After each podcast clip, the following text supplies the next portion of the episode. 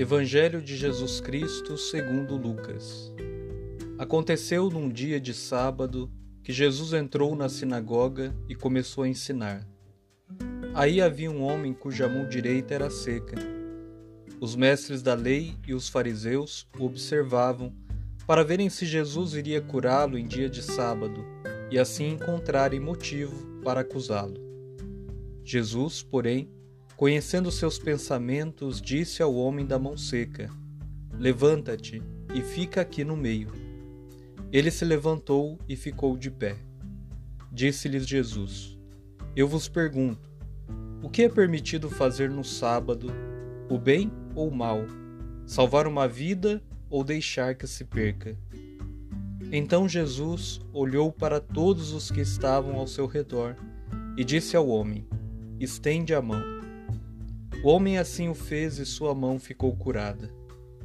Eles ficaram com muita raiva e começaram a discutir entre si sobre o que poderiam fazer contra Jesus. Palavra da salvação.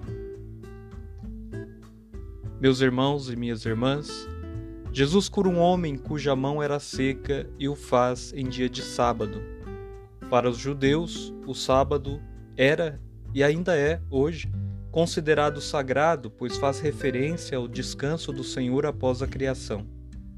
Mas na época de Jesus, caiu-se em um legalismo tão grande que a observância do repouso no sábado acabou tornando-se empecilho para a caridade. Jesus, ao curar em dia de sábado, nos mostra que a vida vem antes da lei. Mesmo com as intimidações dos mestres da lei e dos fariseus, Jesus na sinagoga ensina como mestre. A sua ação de curar faz parte de seu ensinamento, nos ajuda a compreender que o amor, o bem, vem sempre antes de qualquer lei, de qualquer preceito. Nós, enquanto discípulos e discípulas do Mestre Jesus, somos chamados a testemunhar a primazia do amor em nossas vidas. Amor que corrige, perdoa, cura, salva. Pois sabemos, como São João da Cruz bem disse, que no entardecer de nossas vidas seremos julgados pelo amor.